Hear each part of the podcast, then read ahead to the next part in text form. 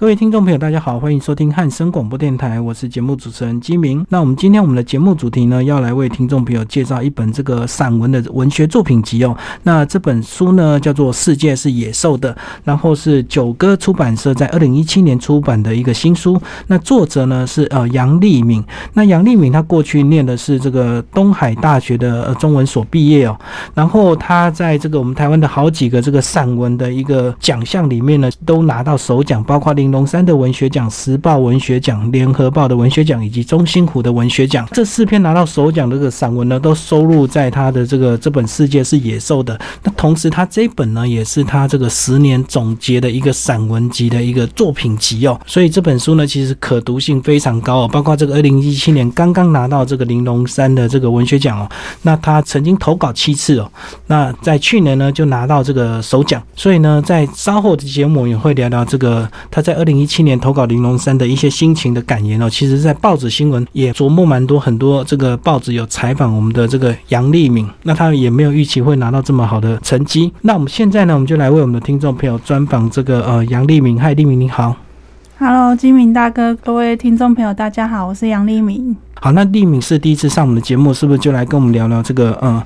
你过去就一直从事散文的创作，是不是？诶，其实不是诶，因为我其实大学念中文系，然后研究所硕士班也是念中文系，所以我中文系几乎念了有八年的时间，就大学四年，然后研究所也念了四年这样。那其实因为。蛮多我自己的经验啊，就戏上其实蛮多人都会，都会蛮多人都是会在创作。那那时候大学的时候，我几乎写的东西是以小说为主，那时候散文几乎没有什么写到。诶，我现在也回想没有什么印象。那散文的创作是一直等到我呃进入到东海大学念研究所开始，我才开始转写散文这样。那可是你在整个这个文学的创作更早，要从什么时候开始？嗯，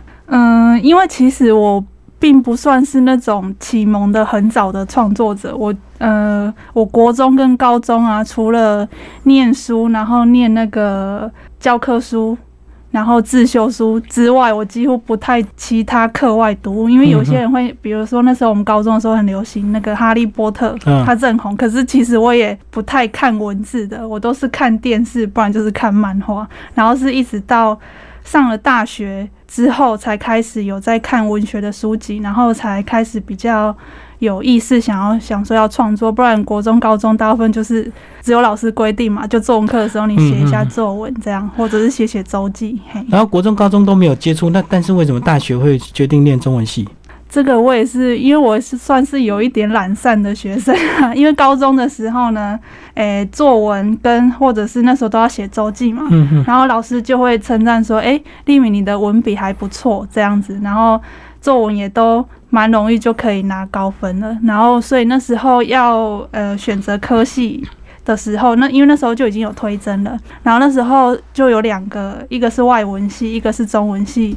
就是。两条路在选啊，然后那时候，但是那时候就想说，还是想要念中文看看。虽然没有没有对文学很有热情、很有兴趣，可是，在写写东西方面，我觉得因为有被称赞嘛，所以就会觉得那那朝着这个科系去走看看。所以那时候就想说，啊，那就推甄中心大学的中文系看看。啊，如果没有上的话，我就继续考那个七月的职考嘛，也也无所谓。啊，可啊后来推甄就上，所以就 就念了中文是这样。所以这样算是蛮意外的，对不对？因为你也没有说特地有在高中就有写或者是投稿，然后也没有说高中就阅读了很多文学作品，纯粹就是老师觉得你写的还不错，你就尝试了这样子。然后到了大学，你说你哦就开始写小说，然后那时候大学还有搭配一些社团嘛，文学社团。大学我几乎没有参加什么社团活动，诶，因为我的大学生活，而且也是我们那个中文系的系上的气氛还蛮，就是大家都是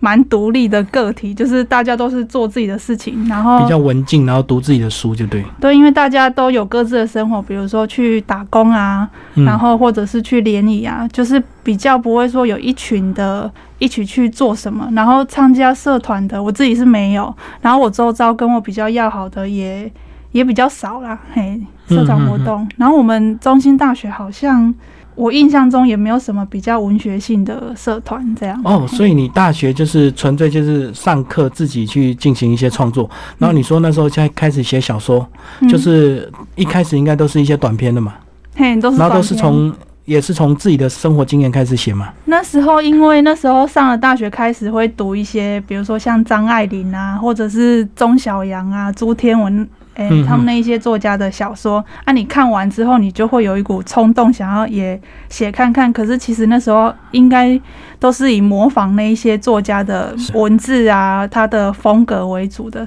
那你说是不是从生活经验出发？那时候我几乎也没有。也很少会有一个创作意识，就是说，哦，我现在要就哪一件事情，然后来书写。没有那时候的想法，纯粹就是想要把文字写的很美，然后很华丽，就这样而已。哦，就是透过这个 呃阅读名家的一个作品进行模仿，因为我感觉像你应该是蛮文静的，说。对，对不对？所以应该在大学生活上，应该是就是过得非常的这个充实、脚踏实地的一个生活，不像很多大学生会到处搞联谊这样子。我觉得联谊也很好，只不过我自己比较不热爱、不热爱跟人接触的活动，这样就是大部分我的课后的时间都是待在宿舍，然后自己看书比较多。嗯嗯嗯。然后那时候大学自己有没有就开始投稿，然后在校内有得到一些成绩？嗯，大学那时候有投那个，就是我们中心大学自己有一个校内的文学奖，中心湖文学奖。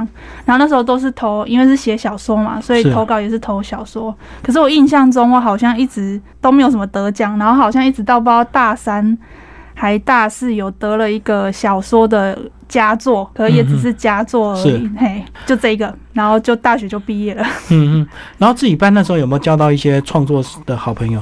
嗯，也没有哎，我一直都没有交到什么 创作上面。所以你班上现在都没有人持续在创作？其实有，但是因为也不是不是很熟，因为跟我比较熟的好朋友刚好都后来没有持续在创作的这一条路上面。嘿，我觉得文字创作好像是一条这个非常孤单，而且是一个很个人的事情，对不对？嗯，因为他也他也不太需要透过讨论来进行，他就自己怎么想就怎么写就对。嗯，但是其实后来念了东，因为我研究所后来就去念东海大学，那我发现东海大学的风气跟中心比较不一样，因为他们有东海大学在。大学部就有开设那个创作班，所以他们创作班里面的学生都是喜欢创作嘛。是。那在课堂上面，他们就会比如说定期的提出自己的作品，然后也会去评论别人的。那这样子的，他们就会有一个。共同体的感觉，而且是经过互相切磋，他们也会进步的比较快。哦，除了是感情的凝聚，也是一种这个彼此的切磋跟学习的哈，还是有差。因为这个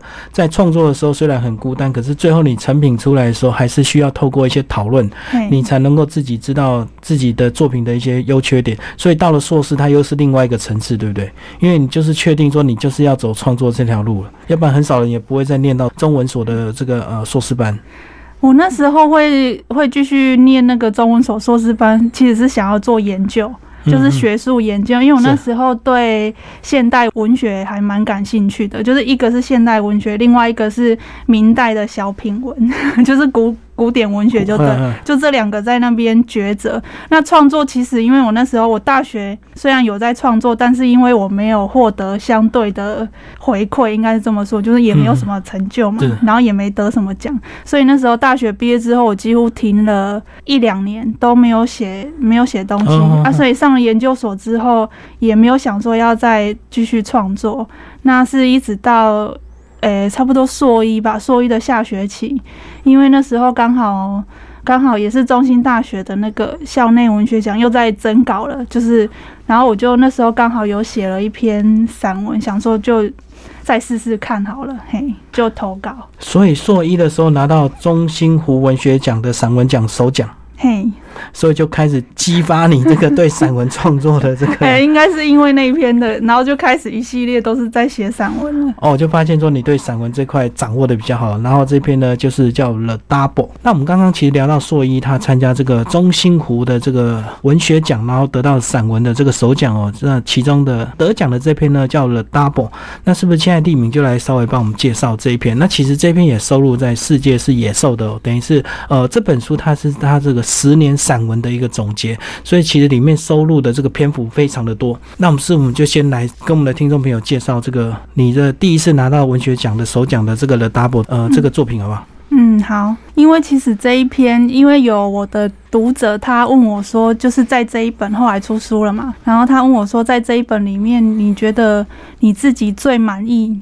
或者是对你最有意义的一篇文章是哪一篇？是不是就是《世界是野兽》就得时报文学奖的这一篇呢？我就说，如果就技巧而言的话，我自己最满意的就是《世界是野兽》的，就是同篇名的这一篇。我说，可是就就是对我自己的意义而言的话，应该就是这一篇的 Double，因为它算是我嗯散文的散文创作的起点。这样对对。那我先从那个名字。这为什么我会取这一个的 double？那其实也是因为我很多的文章的篇名都是有一点就是借来的、抄来的这样。看到什么就想到什么，对，或者是抄人，比如说用一首歌来当片名，就是我很常这样做。那这一个的 double，我记得我那时候好像是，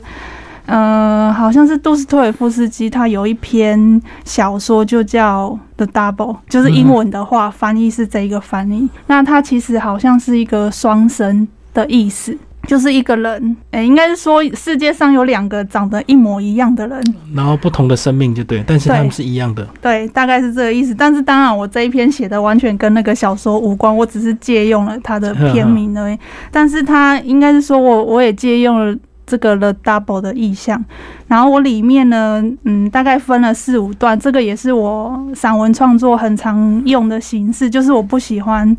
一篇到底，我喜欢分段落。那每一段落呢，我就会用一个浓雾特报。这个也是因为我生长的，因为我几乎从出生到求学，后来到现在工作，我都是一直待在台中，就是基本上是一个没有离开过台中的人。那我们那边，因为我是住在台中的海线地区，那海线地区呢，那一边大概每年三四月的时候，都常常会有会有浓雾笼罩这样。那每次啊，那个看那个天气预报的时候，他就会说哦，今天又有浓雾特报这样子，所以我就用呃，也算是借用用那个浓雾的意象来当说，诶，我这这一篇主要贯穿的一个意象这样子，就是它有一点点书写我童年的比较不好的一个创伤的记忆，然后用浓雾。来来代表他的一个意象，这样浓雾也代表你的创伤的一些阴影就对了哈。然后浓雾特报总共有四个这个章节，那其实呢里面那个主角我在想说，哎，是不是跟你自己过去也有一些关联啊？这个主角是一个女老师，对不对？然后她在上班的途中，常常会有个小孩子突然出现在她身边这样子。主角的职业不明，应该是这么说，但是其实主角应该就是现在在写这一篇文章的我。那另外会有一个就是童年的自己，童年的一个小小孩常常会跑出来。那这个小小孩其实就代表了自己童年的一些比较不好的阴影或回忆的那个意象。只不过我用一个比较具象的方式来书写它，因为。诶，如果真的是都有 一个小小孩一直跟在你身边，那基本上应该要去看医生了。但是他就是用一个文学的技巧来表示说小时候的阴影，我是如何，他是如何浮现的。比如说像第一段，因为我是一个左撇子，是那我们家算是还蛮传统的，然后。有时候待在那个校园的环境，老师也算是蛮传统的老师，他会希望你就是按照逼你用右手，对，会希望逼你用右手。那这个其实，因为我算是一个还蛮乖的小孩，我比较不会去抗拒或反抗这样子，所以我就会哦，那就慢慢的学用右手这样。然后吃饭呢，在学校吃饭也也是用右手，因为不想要跟别人不一样。嗯。可是，一直其实这件事情一直到我后来高中了之后，因为高中。不一定要跟大家一起吃合菜或便当了。高中是一个午休时间、午餐时间，嗯，都是自己吃比较自由，所以那时候我就又慢慢的就是偷偷的又又用左手来吃饭。我就觉得，哎，其实后来长大了之后，没有人会去在意你这件事情，就是小孩子比较会，就觉得你为什么要用左手吃饭？他们可能也是出于好奇对对对，就会觉得你为什么会跟我不一样？按我那时候，因为我是一个脸皮薄的小孩，我就不想要被说你为什么要不一样呢？所以那时候小。时候会也会强迫自己，就是要顺从团体的规则去过生活，这样。后来到了，因为大家也成熟了，高中生的时候，其实没有人会去建议你说你是要用要用右手还是左手吃饭这样。那我大概就是借由惯用手的这件事情来点出，你要融入一个群体生活，有时候是有点困难的。那你要如何去整合进那个团体？这样，所以这个也是你小时候的一些经验，把它变成一个散文的一个题材，对不对？所以你这样子是现在左右手都 都能够运用自如吗？哎，如果是写字的话，我真的我后来只会用右手写字，我也不会用左手。哦，回不去了。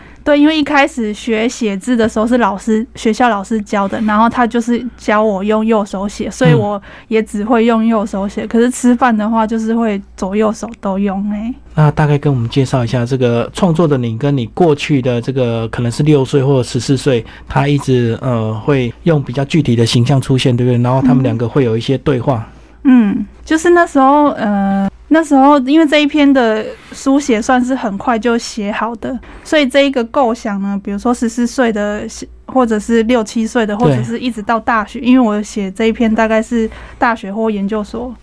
写的，所以这个怎么讲？这个结构呢？那时候是突然想到，然后就算是有一点点一气呵成这样，因为我就是想要贯穿小时候在学校的群体，然后在家里。家庭里面的关系，然后一直到十三四岁，是，嗯，又有，因为十三四岁算是一个青春期，呃，很关键的转变期。嗯，那那时候呢，因为我是功课算不错的那种学生，那被分那时候还是有一点点能力分班，对，所以就是被分到那种以升学为主，然后那时候就会觉得其实有一点点压力，然后也不太知道说为什么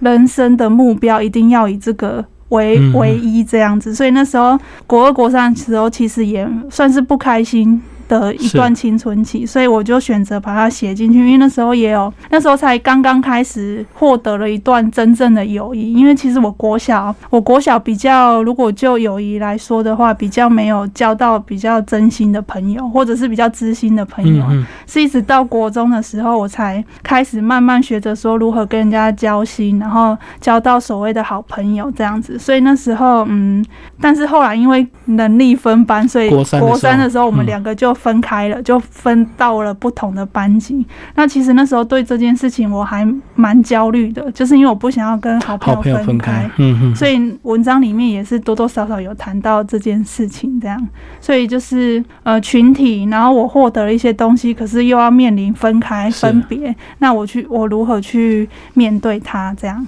然后现在这个你国中的这个好朋友知道他被写在你这个散文里吗？你们现在还有联络吗？哎，因为得奖作品他都会看，所以他他知道。然后我们我们现在还是好朋友。嗯嗯 嗯。然后在写完这篇之后，你对你自己的呃，等于是你回顾了过去的一些不好的回忆或者是伤痛。然后写完这篇之后，对你自己有没有一些疗愈，或者是呃心情有得到一个疏解？这样。你说疗愈的话，因为很多人会借由书写来获得一个他过去的伤痛的抒发，或者是疗愈。我那时候写完这一篇的时候，这部分倒是还好，但是写完的时候会觉得说，哎，这是我目前为止我写过的东西里面最好的一篇。那时候写完就就有这种感觉，但是创伤的抒发是也是有，就是我写完之后我会蛮惊讶，说啊，原来我自己是这么想的。因为有时候你要想一件事情，你你这样子想，跟你后来写成文章其实会不一样。因为当你在书写的时候，你会。越闲，然后越突然会从一个角度切入，所以他的想法会跟你，比如说我们这样子对谈聊天，跟朋友聊天的想法其实是会不一样的。就是为了创作，你会越想越深入。当你越深入，其实你会回到当初那个情境，然后去把很多的细节去勾勒出来。嗯，那如果是像我们聊天，可能就是轻轻聊一下就带过去了。你大部分都聊那个事件，就是哦，我那时候小时候怎样怎样。对对对对，所以这个透过这个文字的创作，让你重新回到过去，然然后可能也许有些事情你就会因为这样的一个创作方式而去把它。算是比较看得开，或者是把它疏解掉了这样子哦。嗯嗯，所以这个也是文学非常重要的一个这个呃功能哦，就是能够对我们的人的心灵上有一些比较疗愈的一个，以及心灵的一个再出发沉淀的一个方式哦。所以我们刚刚介绍的是这个 The Double 是得到这个第二十六届中心湖文学奖的散文组的一个首奖哦。同时呢，它也是这本书的一个第一个这个散文的一个章节哦。那听众朋友如果有兴趣，可以找这本书来阅读。其实里面。的收录的这个他十年以来的这个散文作品非常的多，那包括四大的这个散文奖得奖的作品也在里面。刚介绍的是这个 The Double，那接下来呢，这个我们就要介绍比较重点，就是说跟这本书同名的一个散文的作品集哦，《世界是野兽的》，然后它是得到时报文学的散文的首奖。那是不是来帮我们介绍这一篇？好，那《世界是野兽的》算是我前两年的作品，也算是很近期的作品。那那时候这一篇也算是有一点点，呃，他也是蛮绅士、蛮曲折的。对他写的，其实如果听众朋友你找这本书来看，其实他写的非常的直接。嘿，嗯，因为他就是写一个小女孩，她在小时候经历了一些很不好的事情，然后从小，然后一直写到大，甚至写到他到他出社会工作了之后的一些。经历，那我处理的手法也是算是用一个比较象征的意涵，他从头到尾贯穿的是野兽这一个意象。那一开始野兽它代表的是那个小小孩，他面对的这个世界对他的一个暴力或者是创伤的那个化身，我会觉得他是一个野兽，是一个很可恶以及很可怕的意象或者是不明的物体。可是到了后来，呃，随着主角他自己的成长，那这个野兽呢？它其实会因为你怎么讲？你经历了一件事情之后，它会变成你回忆的一部分。那它会跟着你成长。对，没错。然后这个创伤，因为你一直带着它，一直记着它，它其实会内化成你自己的一部分。所以它其实会有一点点吊诡。这一个野兽慢慢的也会变成你自己的一部分。可是你又不想要真的变成野兽，所以你有时候会会去抵抗或者是抗拒它。它其实就代表你你人性里面，一方面是那个阴影，你童年的阴影会对你造成一些些伤害，你不想要这个伤害继续跟着你。那另外一方面也是，它代表了人性比较阴暗的部分，因为。你受到一些伤害，你会对这个世界产生了怨，或者是产生了恨，但是我自己又不想要这样，所以会很矛盾。所以，但是这个东西呢，野兽这个东西跟着你成长，然后你又慢慢的抗拒它，一直到后来接受它，因为你其实抗拒或者是要把它。消掉其实是一个比较，我看来是一个比较不好的方式。嗯，你应该要学着去面对，或者是接受，跟他取得一个和解。那你用一个比较不一样的态度来去面对他，其实创伤应该对人的成长，它其实是一个礼物，因为它会帮助你用更不一样的角度去看待别人，或者是这个世界。这样。因为如果你不跟你的这个过去的创伤，或者是暴力，或者是一些性侵的阴影和解的话，可能以后你就从这个受害人变成加害人，你又把这些东西回馈到你的小孩，或者是其他人的小孩，对不对？嗯。那这个一开始是有你是看到某一个新闻事件，才让你会想要有写这样的一个主题嘛？因为其实这个就跟社会的一些新闻其实很雷同的。嗯。因为就是这件事情，我后来长大了之后，不管是从社会新闻还是自己跟朋友的经验，我发现其实这件事情并不算少数，诶，只是大家要不要讲出来，而且就是轻重的不同。我发现还蛮多小女生会就是在小时候会有这种不好的经验，比如说会被学校的老师触摸，这是比较轻度，但是大家多少都会有这种。不太好的回忆，可能对于那一个大人而言，他会觉得我只是看你可爱，所以就是跟你玩一下，跟你玩一下这样子。但是对那个当下的那个小女孩而言，她其实是感受到是不舒服的。但是一般小孩子其实是不会抗拒，不敢反抗。对，然后包括小时候也会在家里也会接到电话也会有那种骚扰的电话，是是是，就是还蛮多的。而且可怕的是，很多时候这种状况都是亲人，因为亲人在家里，而且更容易发生这种事情啊。所以其实他这里面其实这个章节啊，这个写的算是非常的直接啊。这个呃，野兽伪装成人形啊，他可能是父亲，或者也可能是父亲的朋友，然后这个对小孩做了一些不该做的事情，这样子，然后甚至连妈妈她也可能是野兽这样子。妈妈可能她会比较缺席或不在场，所以他也没有办法拯救到那个小女孩。如果是在《世界是野兽》这一篇，妈妈的角色可能因为她的不在场，所以就让那个小女孩觉得她没有受到很好的保护。所以一个散文就就把一个这个主角从小女孩写到大，对不对？嗯，然后野兽一直到小女孩长大之后，这个野兽又会转变成。转变成他踏入了出社会了之后，他要从一个学一个小孩到一个学生，然后再到一个大人。那他成人化或者是所谓的社会化这个过程，他也把诶，我也是用一个成人化，好像有一点点等于野兽化的写法来书写。就是你要进入社会，你要变得更社会化、更成人化这件这件事情，这样，因为有时候你如果太一直处于一个很敏感或者是很脆弱的状态，不够心不够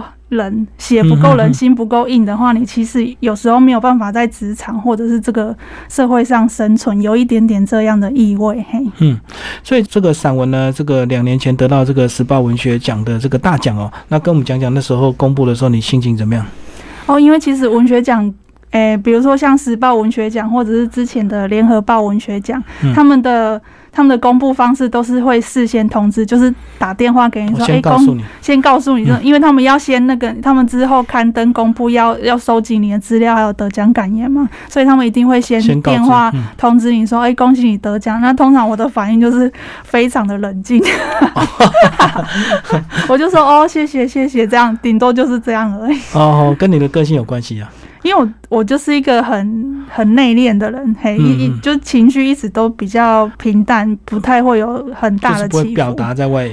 外上，对不对？就是很内心就是一个很平静的人这样子。刚刚我们已经介绍列明两篇的一个散文的作品哦，第一篇是这个 The Double，他得到中心湖文学奖的散文首奖。那第二篇介绍是跟这个书名相同的一个作品名称哦，叫做《世界是野兽的》，然后得到时报文学奖的散文首奖。那接下来我们要呃来介绍。他最新哦，也在去年年底哦，刚刚得到的这个玲珑山文学奖的散文的首奖哦，叫做《不散》。那接下来是不是就来帮我们介绍《不散》的呃这篇的一个散文？好，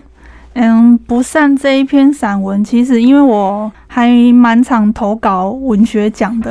因为虽然虽然我创作不多，但是。因为我一年大概就写写个几篇而已，所以我每次写完之后就会投呃那一年，因为其实国内最比较有名的几个几个文学奖就是三大报文学奖，虽然现在联合报跟时报有一点转型跟停止了这样，那所以这一篇，但是以前在要投文学奖的时候，我会针对文学奖。这一个目标，然后重新写一篇，然后再去投稿。但是不善这一篇呢，算是因为我呃有申请一个国议会的创作计划。是。那那个创作计划的大概总总字数就是这一本书啊，大概八万字左右。所以不善这一篇其实是我早就写好了，因为那个创作计划它是呃八万字里面的其中一篇。那因为那时候就是要接近那个林永山文学奖的截稿的日期。然后我就从里面挑了不散这一篇，然后稍微改一些些。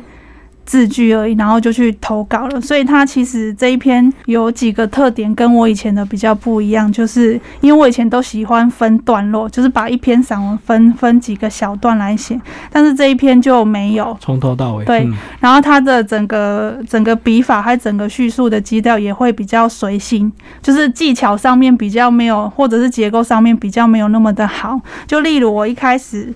一开始写的前面有很比较大的篇幅是在写一个我家附近的一个独居的流氓，嗯，嘿，然后他是到最后他人生的最后阶段他是怎么死的，然后他生前过的那个日子大概是什么样子的？那其实我为什么要写这个人，然后而且还还费了不少的文字跟篇幅来写他。因为我那时候在写的时候，我我也有想到说，他其实不是主角，不是这一篇我最想要写的重点。那我又要，我为什么要花那么多的的笔墨来写他呢？我想，我那时候有想想过说，我要把它缩短一点点。但是我看来看去，我又觉得我没有办法说，诶，就是不管是哪一段，我就觉得他是一个我想要借用的意象。然后他那个孤独。就是他自己也不是一个好人呐，但是到他最后就是孤独的自己死在自己家里的那个状态，又是我觉得。一个想要借用的一个意象跟借镜，这样，所以我还是选择把它放进去了。虽然他这个过去也许他是流氓，所以他过去做了很多坏事，可是当他最后要走的时候，其实，呃，我们正常的人看了还是会有一些感伤，对不对？他一个孤零零死在他家里，这样，也许死了好几天没有人，可能是死了好几天才被发现，这样。嗯，对，而且他其实他自己就是一个有暴力倾向的男人，然后到后来呢，因为他没有什么固定的工作，然后又酗酒，他精神上面其实也也常常会有一些异常，而且他到后来也得了几次癌症，嗯，但是后来就是手术又就是他其实生命力是强韧的，可是到最后却我觉得他到最后那个常常酗酒的方式，其实是有一点不想要不想继续活了，嘿。就是摆明就是喝到挂，每天喝到挂，这样一有钱他就买酒这样子。对，但他大概是这样一个比较边缘，算是边缘人性格的，也也是边缘人的生活的一个方式。这样，他他他其实是一个我的远房亲戚，所以也算是一个家族的书写之一。嘿，是，而且我觉得他会这样喝，他心里一定有他对现实生活的一些失望。嗯，所以他才会这样做哈，必然有他的原因啊，并不是绝对不会有人就是那么爱喝酒，喝酒有时候都是为了疏解另外一个层次的问题这样子。好，那你就从这篇开始描述到他走后来开始导入这个你跟母亲的一个关系，帮我们介绍一下。对，因为那个流氓呢，他在某一些些层面上面跟我的父亲有一点相似，例如对家庭不是那么负责任，是是。然后他也会，因为我们是邻居嘛，住得很近，然后又是远房亲戚，所以。我的父亲跟这个流氓，其实某种程度上面生活是常常有交集的。可是我母亲一定不喜欢这样的男人，跟我爸爸常常混在一起，这样因为不是好的朋友，是 酒肉朋友，就对，不太好，所以。呃，我母亲看待我父亲跟看待流氓的方式，其实也会有一些些类似，就是觉得他们不太负责任，嗯，然后也呃没有办法撑起家里的经济重担，大概大概是这样。所以就是从这个角度切入，父亲带了一点点，就是大概是这样的角色。但是后来呢，转的诶转向的是，主要是写母亲跟我的之间的一个关系，因为我的父亲是这样的一个角色，所以几乎从小到大，嗯，家庭的。照顾的责任都是我母亲一肩一肩扛起的，但是因为我母亲她其实也是，她教育程度只到小学毕业，所以她的工作基本上也不能找到什么太好的工作，苦力的工作就对，对，就是大概诶劳工或者是清洁工那样的，所以她会觉得，她当然这样的女性会有一些些怨。但是她又对孩子很有责任感，她没有办法放掉这个家庭，所以一路他把孩子养到大了之后，他常常会处于一个就是有一点点抱怨的状态，会希望小孩子要听他的话，要以后要懂得孝顺父母这样。那因为我们家有三个小孩，那后来教育就是读书读到研究所的也只有我一个，所以常常就是。当然，就母亲而言，她会觉得这三个小孩是我最懂事，没有错。嗯，但是因为我我在我的家族里面常常会看到，或者是别人的家庭呢，也常常会看到有一件事情，就是其实很多呃，比如说兄弟姐妹有两三个，但是后来真正担起家里的经济责任，都是都是最懂事的那一个。但是通常最懂事的那一个呢，都是父母亲比较不会。嗯，花很多心力放在他上面的那个，因为通常父母亲都会比较关注，比较诶，会给他拍咯，诶，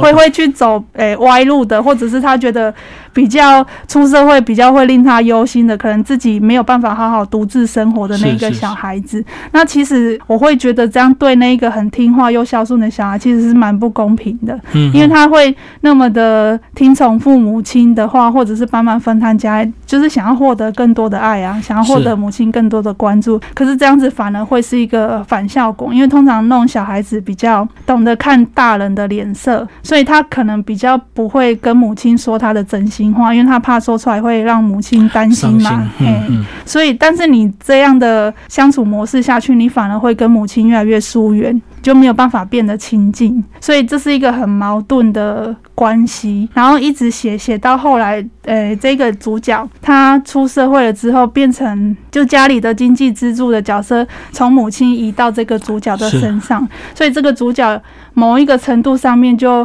跟母亲有一点交换角色了。母亲变成是一个小孩子，什么事情都要先问过那个女儿的意见，他自己没有办法做主这样子。所以他嗯。哎，这一篇写到最后是一个主角也对这种情况蛮无力的，但是他又没有办法卸掉这个家庭的责任，这样子，所以不善的这个意象其实也是在写一个浓雾或者是一个家族的阴影，哎，散不去的一个意象，这样。其实它有点像血缘的关系啊，这个不管你血缘亲或疏，最后它必然会一直结合在一起，它永远分不开了。那也许这个在。工作的期间，也许呃，这个人的成长不一样，所以有时候学员会比较感觉疏远。可是最后，当发生事情的时候，其实每个家族的人最后还是要回到这个家庭，共同来处理一些事情。嗯，哦，他永远散不了的。那其实像这样的一个关系，这个嗯，母亲这样的一个关系跟小孩，因为有时候慢慢的因为这个经济权的转移啊，所以这个有时候父母亲过去也许很强势，可是到了最后，其实他们还是要不得不看这个稍微有能力负担家。里的这个小孩的一个脸色，对不对？但是他他们的嘴巴也许一样不会停止抱怨，还是会一直碎碎念过去的一些很多这个事情哦。嗯，好像很多家庭现在都是这样子。嘿，对，而且因为后来，嗯，我觉得父母亲都会都会老。当你自己，比如说，尤其是我现在同事代，我们都已经三十几岁，也出社会一段时间了。我们后来都发现，就当你一转头，因为你工作很忙，常常会。不会去那么仔细的看自己的父母。是，当你一转头的时候，就会发现说，他原来原来妈妈已经老了蛮多，变这么老。对啊，头发都白了好多。然后，所以他们老了之后，他们我觉得人老了之后都会变得比较脆弱。嗯嗯嗯。然后，所以他就会很多事情，诶，没有办法拿定主意，就会一直不断的问你，然后想要从你的身上寻求一些，我觉得安全感，安全感，他怕。而且后来会发现，他其实也会怕他自己被小孩子遗弃，因为他现在已经退休了，没有经济能力，所以这一个是怎么讲？一个很矛盾的，就是女儿觉得她得不到母亲的关注，可是。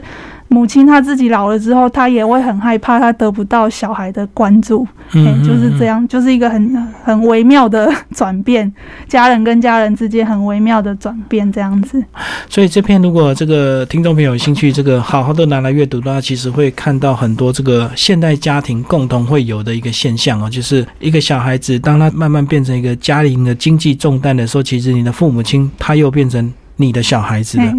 那你不只是在经济上要照顾他，其实你在他的心灵层次，你也要给他更多的安全感。因为其实很多父母亲真的到老，真的很怕没有被人家好好的照顾。嗯。